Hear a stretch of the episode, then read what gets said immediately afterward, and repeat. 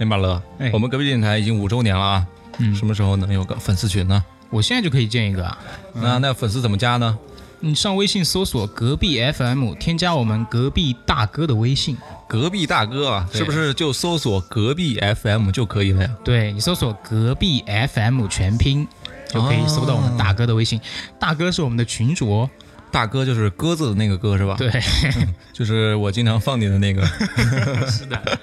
对，那我们的粉丝有没有一个独特的昵称呢？我觉得可以叫邻居，隔壁对邻居。我们欢迎每一个邻居加入到我们的微信群当中来，成为我们的新朋友。对，欢迎大家。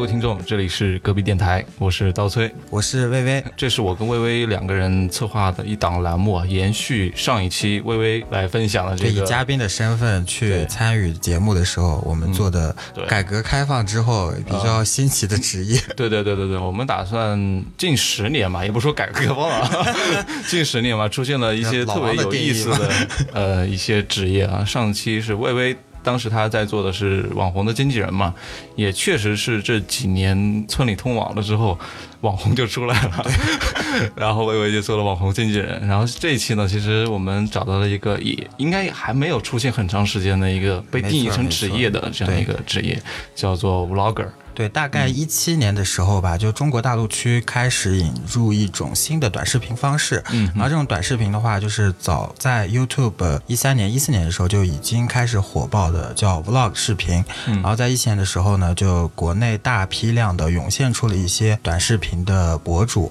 然后我们把它称作 Vlogger。对，vlog 它的这个全称叫什么 Video blog，？video 就是日常生活日志，可以对，视频日记可以这么理解。其实也就是延续了 blog 博客传统博客文对图文版的局限，对把它拓展成视视频嘛。频对，呃，那这一期我们也请到了两位嗯 vlogger，我们来聊一聊 blog 到底是什么东西，然后并且来介绍一下他们现在正在做的一些 blog。特别欢迎胡李肥和姚武俊。大家好，大家好，我是狐狸肥。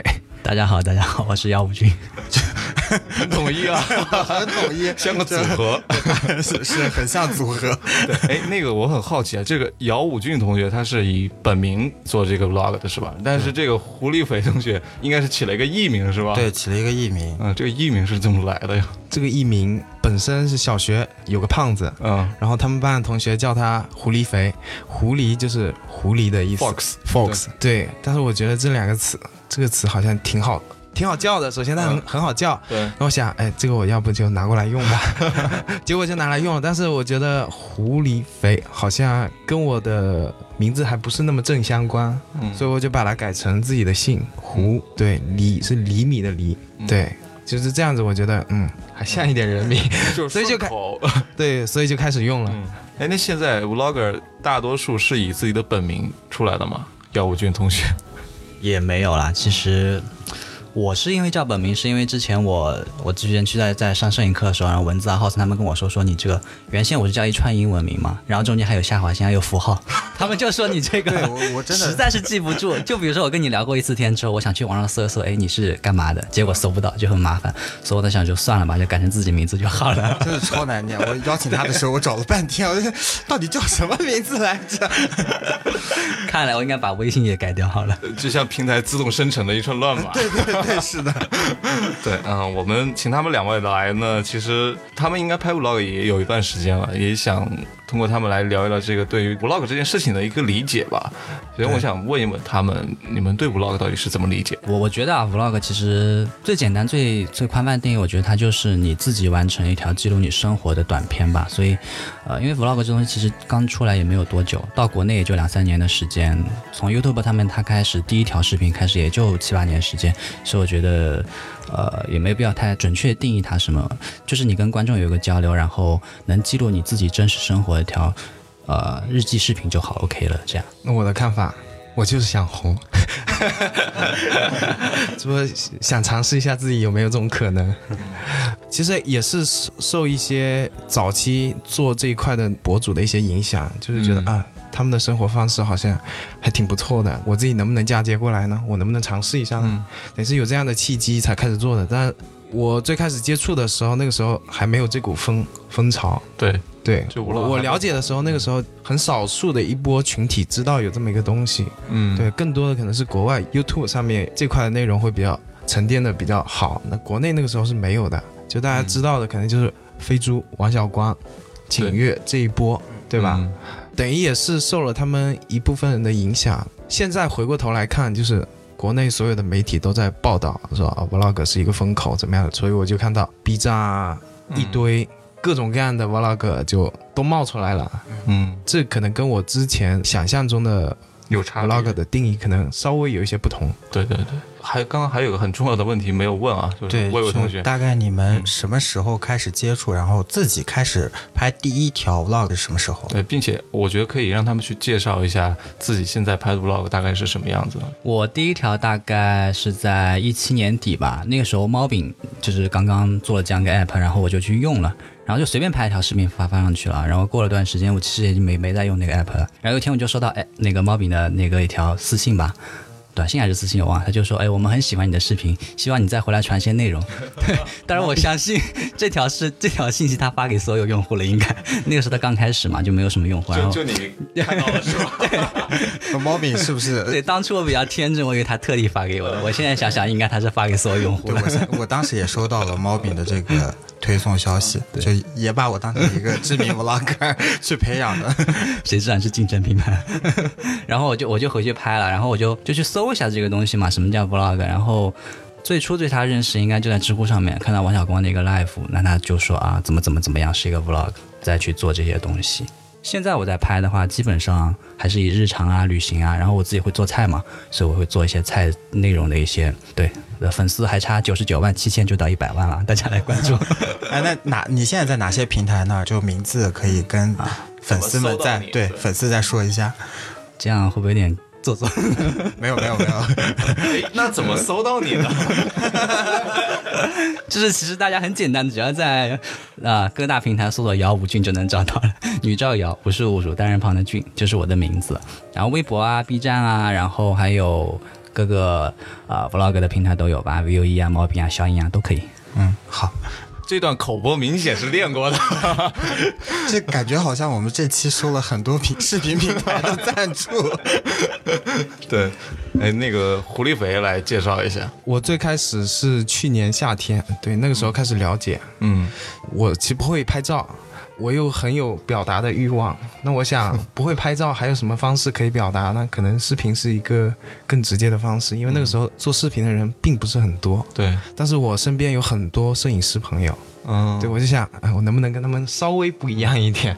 我就在去年啊十一月份、九月份的时候拍了嗯第一支视频，是一个滑板的视频。哦，是那个瓜子版吗？对瓜子版那个、那个间接还给这个淘宝卖家带去了一点流量，就很多人咨询我到底去哪里买的，嗯对我就推送给他们。嗯其实我获取资讯的方式可能不是通过 B 站，因为可能大家都知道 B 站对 vlog 会比较多，我我可能更多是上 YouTube，YouTube 上面就获得了很多关于短视频啊、视频创作这相关的一些内容，然后 YouTube 他们的视频应该是比国内更要更成熟。对更更成熟，种类会更多。那我最喜欢还是 Casey，这个应该很多人都知道对啊。这鼻祖 vlog 鼻祖，通过他能接触到一波这些优秀的视频创作者，嗯能给自己带来更多这方面的认知。我自己拍的话，其实有点杂，就是一直在找这个感觉，到底什么样的方式、嗯什么内容、什么题材会更适合自己。我拍了一些开箱，然后我自己是淘宝店的运营，我也间接的利用自己的节目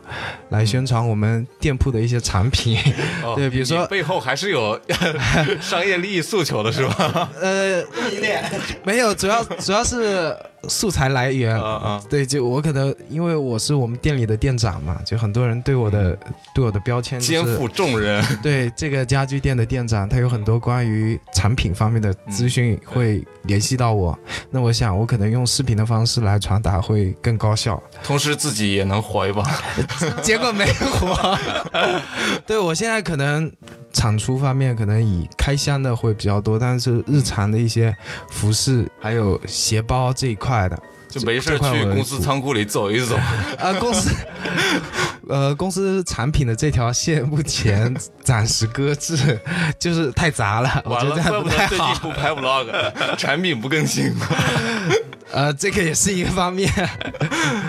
对，哎，你刚刚那个说到一个很很重要的点啊，就是你现在不是把 vlog 作为一个主业来做的，对，我觉得应该是视频拍摄这个事情，嗯，这个只是我的一个兴趣爱好了而已。就我想尝试一下，用自己的方式来表达自己的观点，呃，能不能获得同样认可这些观点的一些人，就是跟我志同道合，志同道合的一波人。主要是想尝试这个东西。你说商业变现那些，不是我们这种嗯 素人暂时应该考虑的，是怎么样找到自己感兴趣的那波人，然后看一下能不能有一些更有趣的事情发生。我觉得这件这件事情才是值得你去期待的，因为我是有一个本职工作的人，嗯，对，我不可能。因为自己的兴趣放弃自己的本职工作，然后专心 对，还活下来更 活下来更重要。活着就好。对，那个姚武军同学嘛，你是以这个为主业吗？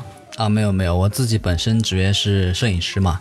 作为一个素人来讲，你想要把这个东西作为一个职业去盈利，还是很难的。因为大部分你想要做一条好看的视频，你前期自己得投入，除了设备啊，你还得有一些其他的花销。对，做一条内容就是会周期会很长嘛，你可能拍前面得要一段时间，中期还得剪辑啊，后期还得再做一些事情，就是呃很难回本这种东西对西。，但因为你自己本身是摄影师嘛，那会不会就是，呃，从图像转到视频这一块儿会更加得心应手？这会有一点。拍的时候可能会比一般人学得快一点，比如说那那那我知道，哎，怎么拍是美的，怎么拍是好看的，或者说我应该拍哪些，哪些不应该拍，就是你会比一般的人没有基础的人去尝试这个事情会更容易一点。嗯，那刚才胡立飞也讲到嘛，他会去纠结说自己到底是走哪一种内容路线。那比如说像你本身是摄影师，自己的内容路线现在是大概什么样的？也是一个比较杂的，就是，呃，其实怎么讲呢？就是我觉得作为自己的生活当中的一部分嘛，我觉得它可能是一种生活态度。很多时候可能我们是想把一些更好看的东西呈现给观众，但是还得切合自己实际嘛。可能今天我去这儿玩了，我会拍一条关于旅行的 vlog；今天我吃了一个很好吃的东西，我可能会拍一个关于美食的 vlog，这样子。也可能还是没有找到自己特别特别特别擅长或者出众的这一方面，就是素人这一方面去拍 vlog。嗯，可能我觉得这是最难的，就找到自己很固定的人设，这就是一个蛮重要的，或者也是蛮难的一个东西吧。嗯，对。嗯嗯，呃，那我就要问一下魏魏同学了，你作为平台方啊，你作为平台方，呃，尤其是还做过这么多网红的这个经纪人啊，你如何界定素人跟非素人他界限呢？我算是第一批来做 vlog 内容的平台方吧。嗯然后我们当时去做第一步的冷启动的时候呢，我们是大部分的 vlogger 都是从 YouTube 的华语和日韩专区、亚洲专区，台湾呃或者台湾就说汉语的这一批 对 YouTuber，然后让他们来入驻到小影嗯去发布内容的。你又打广告了，对，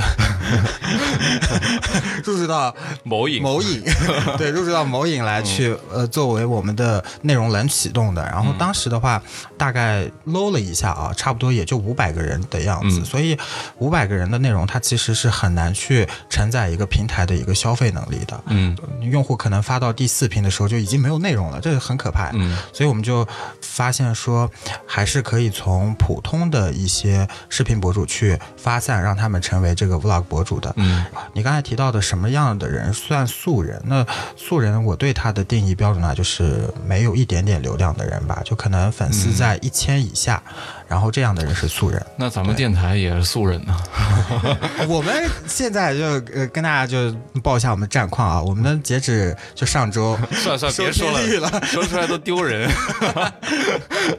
嗯，对我，我觉得你是以流量思路来定义素人跟非素人的话，他是太过于理性了。我指的那种素人，可能是在我的理解里，可能是没有一点内容创造力的人，没有生产力，或者说对。因为呃，其实，在用户生命周期，哎，天哪，说这么 太专业了，对你就说说实话嘛。就就就在用户还是得说啊，就嗯。用户生命周期里面，其实我们会把就你刚才说的有潜力但是没有流量的这批人，我们把它嗯对。说成是长尾达人，就是最低级的一部分达人，就他是有能力，但是嗯不是说你们能力低级啊，人低级，就是说你这个流量不够嗯，不是说他能力不行。对。对，就如果说我们看到这个人是有创作潜力的，嗯嗯。但他流量不够，那我们先平台方给他一些支持和帮助，嗯我们就属于这样的长尾 达人，你知道吗？然后平台方给了我们流量，我们起来了，哎，我们就变成了腰部的达人，就变成了一个非素人的阶段吧。对对对，我觉得还是以这个内容创作能力呃为导向嘛。如果以纯以流量为导向的话，对对对。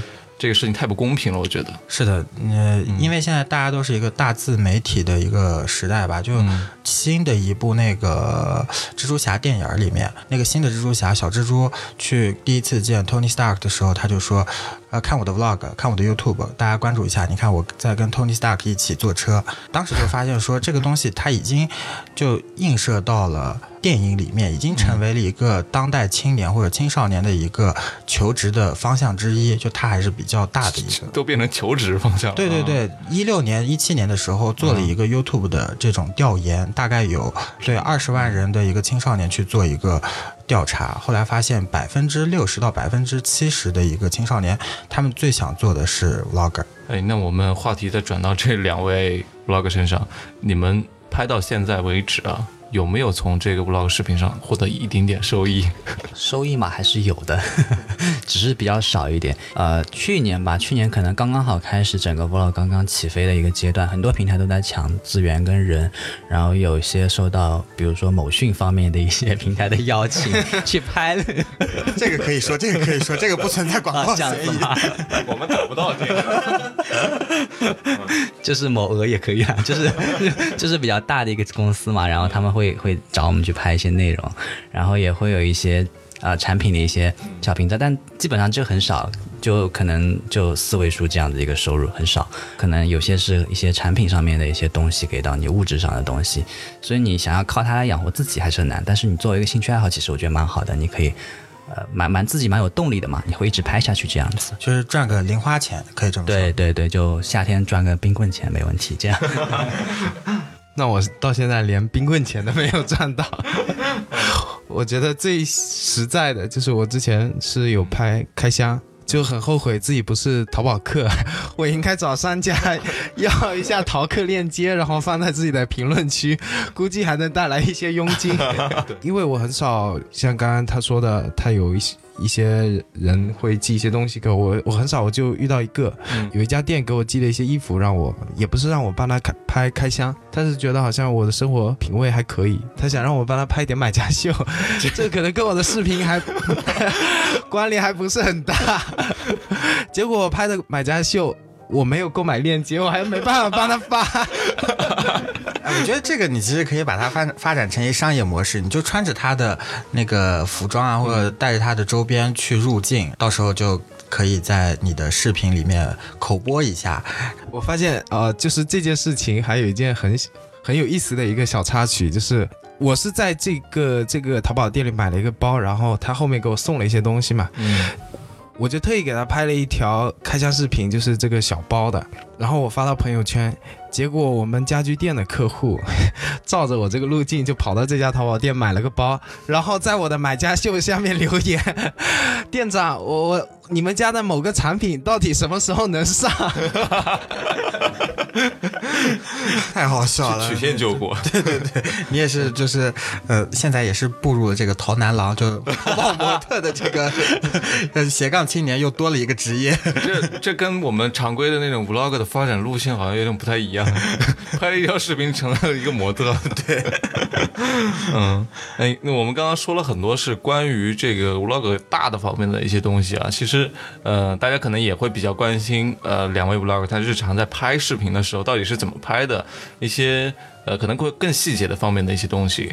其实我身边的朋友拍 vlog 的这个念头就没断过。最早我们为什么想要拍一些视频啊？其实我们看到一些欧美电影里面都会有拍家庭 video 的这种习惯，嗯就从小会记录小孩儿从小长大，或者是对，一步一步长大。一些比较关键的节点的一些记录。是的，呃，其实我们平时日常生活中也有这样的习惯，呃，大多数是拍照片嘛。那有了 vlog 这个东西的时候，我们就很想说，能不能也拍 vlog？存，对。对，然后一方面留存下来之后上传到 B 站，哎，一看还有一百个人看我的视频，哎，我还能火一把，说不定就下一个欧阳娜娜。然后就越发的膨胀。其实这身边这样的人还是挺多的。就我很好奇，你们在日常拍的时候，一开始是怎么解决这个拍摄的问题的呢？然后还有一点很重要，呃，你们一开始面对镜头的时候会很尴尬吗？会很紧张吗？呃，刚开始拍其实尴尬还是会有了，毕竟就是你拿一个相机对着镜头，然后走在马路上面，别人会起码会看你一眼吧。然后刚开始可能也会很，去年前两年 vlog 没有这么流行的时候，其实大家不知道你在干嘛。唯一解决办法就多说多拍嘛，慢慢缓解自己这种尴尬。可能有些时候一句台词。也不说台词吧，可能一句完整的话，你会说很多，然后呃，然后怎么样？嗯，好，哎，然后你后期都会把它剪掉。就是所有 vlog 我感觉问过他们，他们都刚开始都会这样子。对，关于刚开始对一些拍摄的话，我觉得还是多看多拍，因为我觉得你要把它。回头去看自己以前的视频，都是还是蛮蛮蛮傻逼的，就是 对，就是很很搞笑，完全没有什么剪辑的这种或者说思路在里面。就是你拍时间久了之后，才会有一些东西。我身边很多 vlogger 最初从素人入门的时候啊，就他们其实会大规模、大批量的去采购很多的设备。你觉得设备党这个事情是你怎么看的？我觉得刚开始还是不要太在意设备，我觉得够用就行了。当然你家里有矿没问题啊，就是你可能可以先把设备买到顶。但是我觉得你刚开始普通的素人来讲，你最开始其实有台相机，然后你发现它已经不能完满足你的拍摄需求了。比如说你想我拍一个夜景，这个相机你发现晚上拍不了了，或者说你想拍一个特写，哎，你发现这个相机根本就拍不了，那你再去考虑升级你的设备。就刚开始还是以内容为主吧，因为我觉得。拍一条好的视频，关键还是设备后面那颗大脑吧，不是说设备本身有多好多好的。这个狐狸肥同学，你一开始拍视频的时候会紧张吗？有这种？有一个心理建设过程。你第一次对着镜头那种紧张感，你是？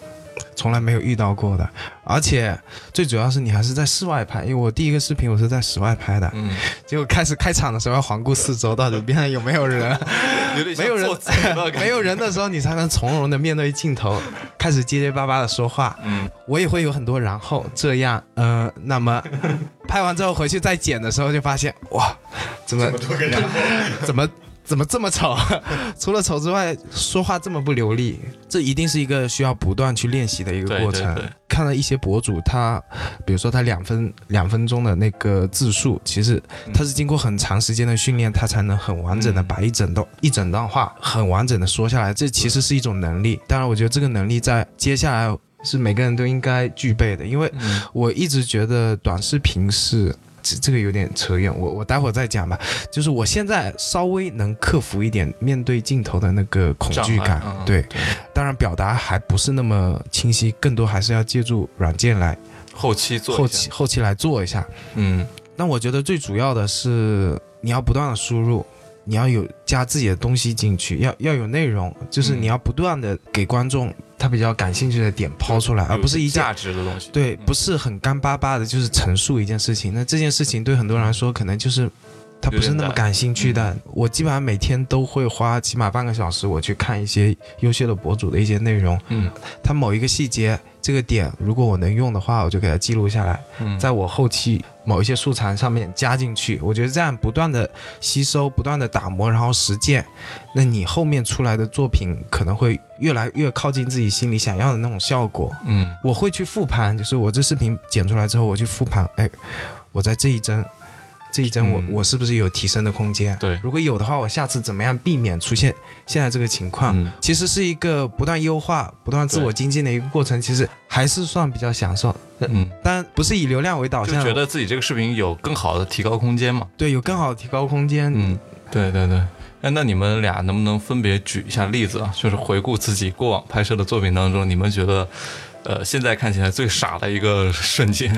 最傻的是应该是一个选题，我居然跑到勾庄水果批发市场，我做了一期视频，结果那天早上我跟我女朋友起得特别早，就是我们闹钟闹了四点，四点起床那个，我那时候刚刚好买了 GoPro，四点起床之后我们就开车就出发了，那个时候天是全黑的，嗯，然后我到里面之后我就把 GoPro 架起来，我就开始录旁白，就开始。开场了，结果发现大家就用外星人的眼光看待我，因为他觉得好像我好像是记者，哦，对我好像是来曝光某一些 见不得光的事情，就让我在整个拍摄过程当中压 压力非常大。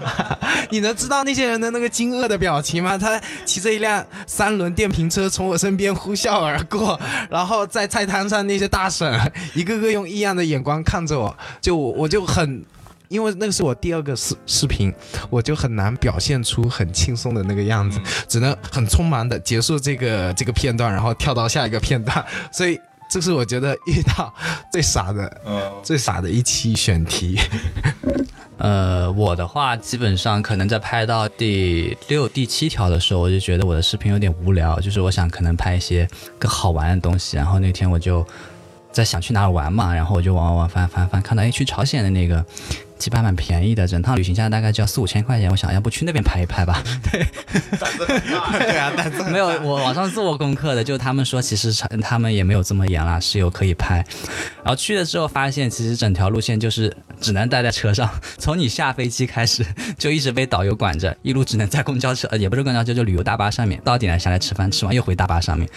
拍了很多东西回来，发现我靠，完全不能用。就五分钟的视频全在大巴上，对，只能透过那个小小的玻璃窗拍到外面的一些东西，而且也并没有什么，就是你可能想表想想期待中的一些东西啊。他能让你看的只是他们是他们希望你们外人外国人能看到一些好的方面，所以就是有点像有些 vlogger 啊，就我只让你看到我比较光鲜的对，差不多是这样，就算是白去了，到现在还没有剪出来这个东西。那再说一下，就是刚才说的你们比较尴尬、比较好笑的事嘛。那你们现在不管是观众反馈也好，还是说自己觉得也好，觉得最棒的一期是什么样的呢？好像也没有太棒的。到目前为止，我呃，可能最近一条视频，我觉得，因为我我其实对自己是还有个要求，就是基本上后一条视频要比前一条视频还对对要好。你内容上面，然后你整个。对对，你就是你中间的叙事你要更连贯，然后你让人们看出来要更舒服。所以我基本上可能是我最近一条视频都是最好的，然后我可能也开始懂一些怎么样去把这个内容呈现给大家，或者利用一些其他的一些营营销资源啊这样的。基本上来讲，越往前翻，我觉得我就是越傻逼的，所以 很有冲动把前十条全部删掉。其实我我也是同样的观点，我觉得没有最好的，唯一评判的标准就是用户觉得你哪条最好。那哪条最好呢？就是评论，评论最高的，嗯，点赞最多的，这可能是大家觉得最好的一条，真的给别人带来一些有价值的东西。但这条不一定是我觉得是最好的。嗯，这个观众反馈的这个结果跟你自己预想的结果，你们觉得有偏差吗？偏差比较大。我 我最好的那一条是对我，我就是去年买了一件羽绒服，然后这个羽绒服国内。这个牌子还没有，嗯，然后我就做了一期视测评，结果给这个买家带了很多流量，就很多人跑去他那里买，或者问我到底是哪里买的。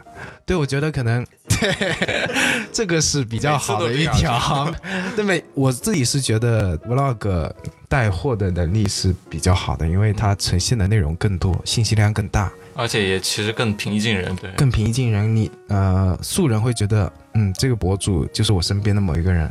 他的这个观点，我觉得我能 get 到。这个东西并不是说他需要，嗯，就变成他他想要了。你本身这个人也看起来挺靠谱的，推荐的东西应该也不会差。这肯定是他看了好几期之后，对这个博主积累的一个印象。嗯，对，建立了这个信任之后，比如说这个博主他要卖货的话，他这个变现能力是是比较好的。我自己是这么觉得。嗯。我看你这个其实还是挺适合去做淘宝那种直播的。就我我做过直播，我在我们店里做过直播，直播的效果还可以。对，只不过是我们是一个高客单低频的一个产品，限制了我个人作为主播的发展。对，我觉得你这个路子可能以后要拓宽拓宽。数字数字。嗯，对。呃，还有一个问题啊，就是你们拍完了之后会发布到什么样的平台？这些你们有一些选择吗？包括后期的一些推广方面。发的话呢，我觉得全网吧，能有多的地方发就多的地方发，因为其实现在作为素人来讲，最缺的还是流量嘛。那因为你很很用心的去做一条内容，还是希望更多人能看见。但是呢，就是现在，呃，怎么讲？就是每个平台是被各大头部的用户给占据了。然后哪些平台的话，可能会对素人或者说这种长尾达人友好一点，政策会友好一些。那我觉得就些新兴的 vlog 平台吧，Vue 啊、小影啊，然后还有像 某影、某饼这些都还好。然后我觉得给啊素人一个意建议的话，就是可能大家去尽量去参与一些那些平台的活动，比如说那像现在 B 站有个城市猎人去参与，如果你拍好会被推出来。然后你比如说啊传达一些小的平台，它会有。单独的分区，比如说它是呃美食的，或者说是一些当地城市的，就像我重庆那条视频，我放在 VUE 上面，然后它在重庆山城的那个频道就被推到十万以上，就是这样，它会有一个比较好的一个引流方式吧，就是你还是可能有时候还是得去关注一下这个平台现在在做什么活动，他们在推哪条内容，然后你去硬核平台，对对对对，稍微要去硬核，虽然这样讲可能是有点势利啊，但是我觉得这个没办法，就是现在我们作为素人来讲。还是得这样去做。像微博现在，比如说有个什么什么话题出来，那你可以去往那边靠一靠，这样子啊。我的分发更多是佛系分发，我我知道那些渠道可能还不是很多，微博、B 站这些为主，或者我自己会发一下公众号。渠道有限嘛，就流流量获取是一件非常痛苦的事情，嗯，这会其实很间接就会打击你创作的那个积极性，这是这是必然的。而且你像微博素人已经很难获取流量了，这个流量非常少，基本上有一几个叫什么呃，点开我头像看黄片的那个 给你点赞，对。基本上这个流流呃微博，我自己觉得流量获取很难，除非是你有签约短视频的 N G N，对对对，然后他帮你，比如说加加入一个粉条计划，他给你定向的一些流量扶持，我觉得这样可能会稍微好一点。对，还是刚才那个话题，最主要的还是看你的作品的价值，对吧？这个作品是不是真的能吸引人？这个话题是不是真的有人乐意去看？这个是决定流量的最主要的一个因素。那魏魏老师，你作为平台方，你觉得一开始放什么平台好呢？就我自己。工作需要吧，自己也会拍一些 vlog，但我的 vlog 是完全不能看的那种。只是上传到国外的 Pornhub 这个，不用什么剪辑。呃，就我还是比较推荐抖音，然后微博、B 站。呃，之前的话我还挺推荐一闪的，但是一闪它其实是走。豆瓣路线嘛，可能他不在乎说我平台流量怎么样，所以如果说真的想获取流量的话，是不太建议去一闪的。一闪可以作为你的分发渠道。这三个主流平台，抖音、然后微博和 B 站，我我是蛮建议大家来去发的。嗯，我问一个比较专业的问题啊，他们的推荐的方式是人工推荐还是？依靠算法来推荐的，从一六年开始吧，就头条系正式崛起之后，就基本上都是以人工算法、人工智能的方式了。嗯，就大概是可以这么来举个例子啊，就大概可能分四个流量池。那你刚发布的时候，比如说你艾特了官方，然后增加了话题，那我就把你放到第一个流量池。比如你获赞到了五百，我就把你再推到第二个流量池里。当你在第二个流量池获赞到达了两千，我再把你推到第三个流量池。当你到第三个流量池，基本上就是次火或者次爆款的一个状态了。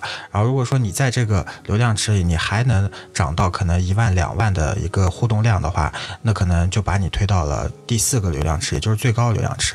然后这块的话，你的流量就还是比较大的。到了最高的这个流量池的话，也是，呃，像刚才胡里肥说的吧，就是你必须你的内容是可以承接得住这些流量的，不然你是留存不住这些粉丝的。对，你就一个爆款的话，对，嗯，是的，是的。刚刚我们聊到了很多。东西其实提到了一个关键词，一直在在说，就是人设。呃，你们俩觉得人设是什么？就或者说你们自己有没有人设？对，人设其实我觉得对我来讲，我目前的理解可能还是自己擅长做的一些事情吧。然后因为 vlog 它是一个真实的东西，你没必要去演什么东西，所以你日常生活当中是怎样的，那我尽量就去怎样是去去去还原我的日常生活。当然有些时候可能。毕竟面对镜头嘛，那你希望自己更优雅一点，所以 比如说一些脏话，然后一些可能乱七八糟的，对吧？不太好的句子，你稍微会修改一下。但是我觉得 会去找自己擅长的东西吧。比如说我我我不会唱歌，那我就不会去拍唱歌的东西啊。那差不多是这样嘛。那我补充一下吧，就是我觉得人设是建立在真实的基础之上，嗯，才开始定位的。关于人设的定位，我觉得很直接的就是周边的人对你的看法。对印象，对你的印象，对你的标签是什么样？那这个标签基本上是不会错的。你如果自己给自己尬一个人人设，这个事情就会很痛苦，因为可能这，因为这个人设跟你本身是不符合的。你要去演这一个你想打造的人设，是一个很痛苦的事情，嗯，对吧？那拍视频的话是一个很自然的事情，如果它变成一个很痛苦的事情的话，你就没有办法坚持下去了。你生活中是一个什么样的人，其实你视频里面应该呈现出来的也是这样的一个人。对，当然一些敏感的东西可能是不能很好的体现，你看说 脏话或者是哔哔哔类似的，这这种除外，就是你肯定是一个很真实的人，百分之百还原的你，嗯，才会让别人觉得有继续关注你这个欲望。不然的话，你这一期是这样，啊，其他期又是另外一个样子。感觉有点分裂。就你到底是一个什么样的人？嗯，这可能是用户会很纠结的一个问题。嗯，对你不自 real 是吗？啊，不 real，对你自己的定位也是一个很痛苦的一个过程。天天装逼，不知道明天装什么。对人设的话，就其实我觉得，呃，现在 vlogger 人设做的比较好的，我倒觉得欧阳娜娜是做的比较好的。啊，不知道大家有没有去看过欧阳娜娜的娜比的这个 vlogger 呃 vlog 啊？然后就她基本上都是走一个成长、正能量以及说明星的日常学习的一个嗯呃路线。我觉得可能也是她的工作室或者她的经纪人去帮她操这个人设吧，嗯，就是操这个，操这个人设，呃，就是这个词又用的有点哔哔哔哔，就是嗯，造这个人设对，造这个人设，就造这个积极的、正能量的，然后青少年 idol 的一个人设。对，对对，我觉得这个人设还比较明显，而且也是嗯符合 社会主义核心价值观的。我们刚刚在说人设，其实胡北他提到有一点，我觉得挺认同的，就是我们所谓拍 vlog vlogger 他的人设一定是基于真实的这一点的。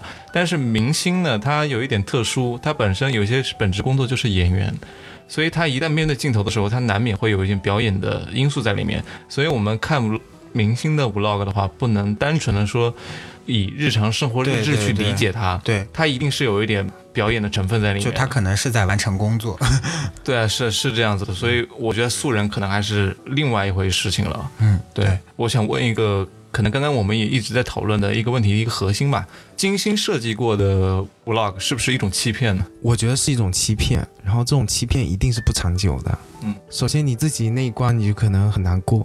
嗯，对你可能这一期我觉得嗯不错，我拍的还可以，但你要持续去营造这个人设，是一件很痛苦的事情。这其实就是一个表演了。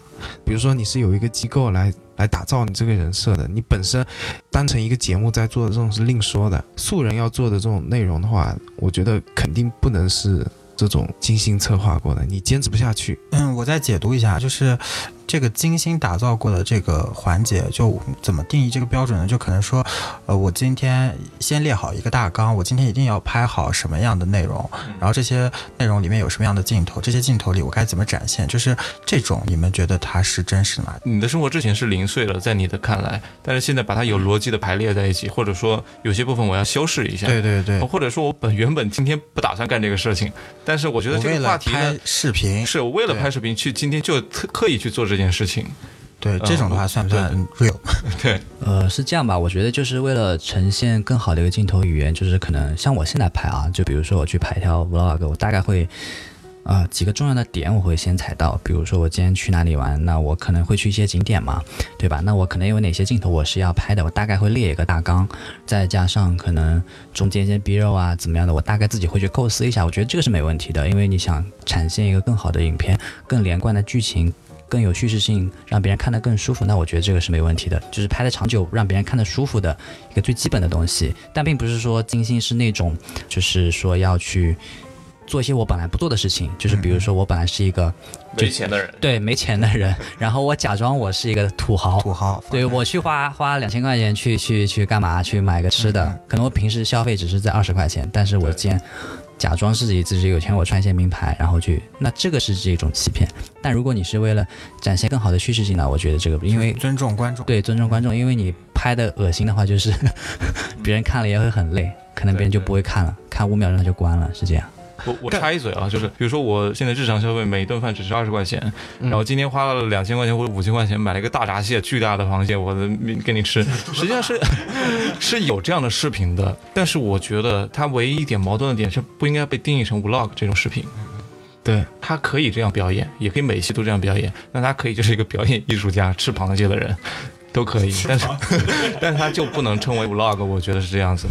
我觉得更你表达的内容是不是真的是你想的，这是界定这是不是具备欺骗性的一个标准，对吧？比如说我今天要拍一期去哪个地方玩的一个视频，就是我一定要去哪几个地方，要涉及到哪些故事情节，这个是为了整个作品的完整性出发去考虑的。但是去这个地方，这个这个地方值不值得我去，是我自己要表达一下我的看法。那这个看法不应该是具有欺欺骗性的。你可以说我去了之后，这个地方我自己觉得不好玩，我不推荐大家。这是一种表达嘛？但如果你自己本身就你去了之后，你觉得这个地方就是要给差评的，但是就偏偏说，哎，这个地方我很推荐大家，这种就一定是欺骗性的，就是看你那个初衷是什么。如果你就是说，哦，我要分享这个地方，那你就按照你自己。自己的想法分享好了，但是你是拿了钱的，又是违反你你内心的想法的，这种我觉得肯定就是欺骗性很硬的广告了。对对对对，这种这种就不能定义成 vlog 了，因为本身啊，我们从短视频呃到现在的 vlog 来看的话，我记得我看过很多人分析是说，你看网红带货为什么带了那么多，就是大家会觉得你是介于明星之下的。然后平民之上的一个角色，会让我有一种很容易接近的感觉。比如说李佳琦给我推一个口红，我觉得特别好，是因为我觉得我跟他差距不是特别大，我会很容易接受。刚刚说的数据旅行推荐一个地方的话。我也会更容易去相信你，因为那些网红去个地方，我会考虑他他是不是比我有钱啊，然后他坐的是头等舱啊，我去商务舱的话，整个体验下来我肯定还会比他更差，怎么怎么样，各种各样的因素。作为 vlog 的话，可能会这方面观众的距离会更近一点。呃，我刚提到的一点就是欺骗性上，我是觉得，如果说 vlog 有一天是商业化很成熟的那一天，大家都可以有钱赚，这个时候它的欺骗性才会慢慢的浮现出来。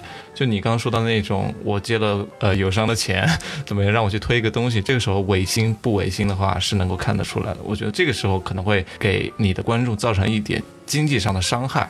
是的，其实还有一点是你们俩拍 vlog 这么长时间，作为一个拍摄的视角。平时应该也会观察生活的细节，跟我们普通人不太一样。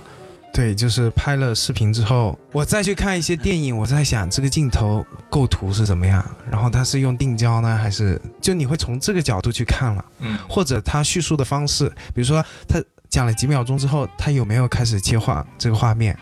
如果没有切换，他这么处理是不是有什么其他的考虑？就更多是从一个内容创作者这个角度来。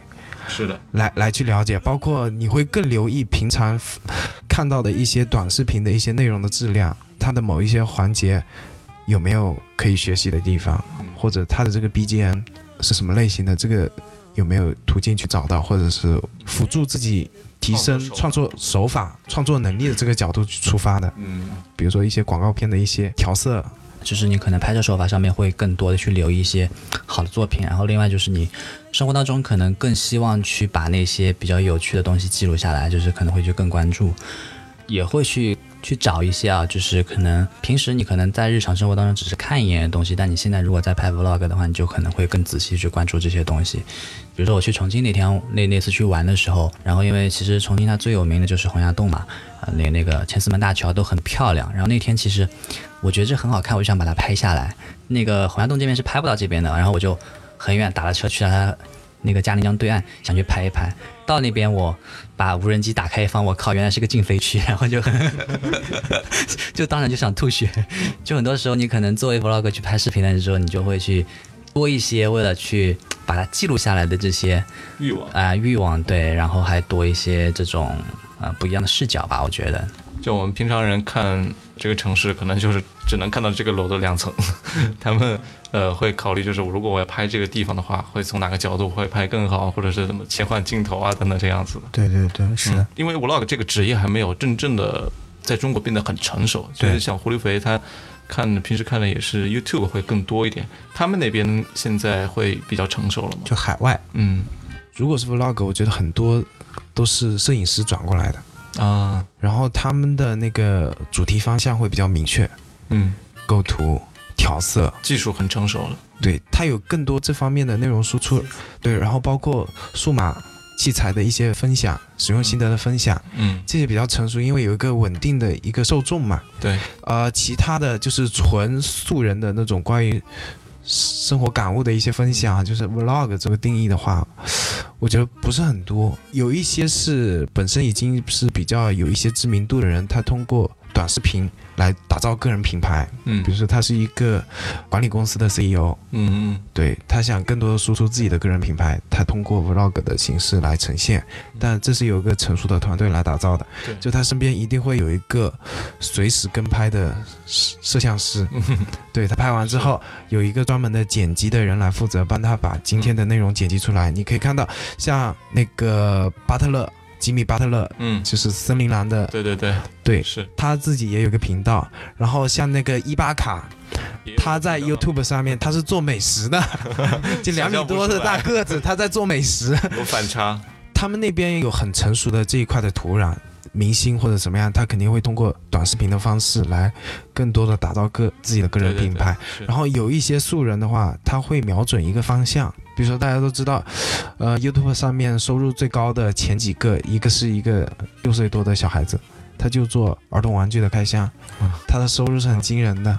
他瞄准自己的一块区域的受众，然后他就往这往这个方向去输出内容。嗯你可以是木工，你可以是改装，你可以是房车，你可以是旅行，你可以是方方面的。我觉得他们 YouTube 上面的这个生态就非常健康，就孵化出了非常多不同领域的 KOL。那我觉得这个应该是 B 站的一个一个方向吧。只不过现在大家知道的只是更多的是数码博主，但它一定会衍生出。形形色色、不同业态的这些这些嗯 KOL 的，是我觉得这种等于是大家的一个机会吧。最后我们让两位来推荐一下，就是你们认为比较好的 vlogger，你们现在看到的有哪些？对，因为刚才一直在说，就一定要保持输入嘛，那也希望说给听众朋友们一些推荐吧。嗯国外的话，其实像油管上面很多大神嘛，就如果你想提升自己拍摄技巧的话，像 Brand Lee 啊，然后 Sam Cod 他们其实都很厉害的那种旅拍，就各种转场啊、华丽的镜头啊都会有。但是那个可能就是大家一般普通就看看提高提高自己审美就好了，就是你要拍成他们那样还是挺难的。然后另外的话，像刚刚刚刚说的那个台客剧场，这里也蛮好的，就是它的内容其实很真实，而且它真的是以一个频道的视角去做，就它会很快更新，但是它的内容很很很好，然后很连贯。然后还有就是 Vox 这个频道，大家应该知道，它是一个专门讲一些美国的一个讲一些社会资讯还有一些新闻的频道。然后里面有个有有个摄影师叫 Johnny，然后他也是会拍一些很正能量的，或者说很很有深意的一些内容。比如说他会去去香港，他就会说香港有很多这种很小平方的那种鸽子笼啊，怎么怎么样的，然后去做一期内容。然后像日本啊，可能会有他说日本因为老龄化很严重嘛，然后他会说到了日本其实会有很多的这种。自动贩售机，大部分如果不用人力的话就不用人力，他会以这个方式去做一条，就是切入点不一样。对切入点很很好的一条 vlog。然后国内我觉得就目前刚起来嘛，大家那些头部大家应该也都知道了。杭州这边开哥我觉得也很好，就是他内容其实也我也是蛮喜欢，很生活化，跟他女朋友小饶，然后贴近生活的一个 vlog。嗯，对，还有就是我了。没毛病。对，呃，大家都关注关注，微博上搜索姚武俊。我的话，我主要是看 YouTube，嗯但我觉得是根据你喜欢的类型去分的，嗯就每一个领域都有不一样的 KOL。比如说，大家都知道的 Casey 或者是 Peter，除了关注他们之外，我还关注一些，比如说房屋改造的这些就个人的木工的。对对这个推荐，我觉得很很主观，就是对，而且非常多，更多是你喜欢哪个方向，然后这个方向平台会给你推，会会很具体。对，因为我我可能几遍，其实平台就会给你筛一遍。对嗯我推荐的可能大家不是特别感兴趣，嗯所以我就不做推荐了。但是有价值的，就刚刚大家都有提到 Vox，我我平常也有在看，像台湾这边的台客剧场，我觉得也是比较优质的。呃，刚刚说的 Casey，我是他两年多的内、嗯内容，我基本上每期都看完了，就是你看了之后，你会不断的去翻他前面的那些内容。马来西亚的小屁孩，我其实我也有看，我觉得他的一些内容也挺有挺有价值的。嗯，对对，嗯，国内我真的看的不多。国内就看看姚武俊同学。对对对，嗯这一期我们也聊的差不多了哈。让我推荐一下，好，你的平台方要推荐了啊。对，嗯我觉得从小白到呃入门吧，挺推荐大马的一个叫安德鲁的一个十五岁的初中生，初中生嘛，肯定也没有什么钱，然后他的素材呢也肯定不会说是以吃喝玩乐这种特别太主题性对，对，但是他的 YouTube 粉丝的话，大概去年我记得是有三万多，我觉得今年应该，我最近没有关注了，就是我觉得今年应该也有涨，起码涨个五六万吧，涨到五六万。怎么听起来像是股票啊？去年这么低，今年就这么高。对，五六万的粉丝量的样子，就我还挺建议说，如果小白去入门的话，可以看一看安德鲁的一个，就看看他怎么做的。对，是的，嗯看看他是如何选题，能把自己素人的生活拍得比较有趣。嗯，对。我这边其实因为接触 vlog 也不是特别深啊，就是最近也才开始慢慢的看国内的一些东西。刚刚看到大家其实都是比较推荐 YouTube 上面的一些好的内容，看来就是回去要补补功课。嗯、那我们这期也不多聊了。作为职业的第二期话题，聊到 vlogger，这个其实也跟上次你的网红经纪人一样，目前来看都是不是特副别业为主。对，以副业为主，不是特别商业化成熟的这样一个职业。对对对，啊、那下一期话题我们找一个商业化成熟的，让他跟大家聊一聊。那这一期我们也特别感谢两位嘉宾跟我们分享了一下他们的 Vlogger 经历。嗯，好，那我们这期就到此结束啊、我是刀崔，我是薇薇，我是狐狸肥。我是姚武俊，大家再见，拜拜。拜拜拜拜拜拜。